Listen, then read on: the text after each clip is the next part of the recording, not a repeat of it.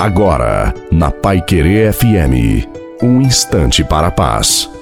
Desejo uma noite muito abençoada também a você e a sua família. Coloque água para o Pai abençoar. Nesta vida teremos e sempre teremos sofrimentos, dificuldades, mas se nós descobrirmos o quanto Deus nos ama e experimentarmos a suavidade do seu amor, seremos sempre alegres, apesar das dificuldades. Às vezes tudo nos parece tão difícil que acabamos perdendo a motivação. Digo a você, sem Jesus tudo se torna um peso, mas com o Senhor a vida transforma-se num caminho sereno e seguro mesmo em meio às dificuldades. Confia, porque Deus te ama imensamente.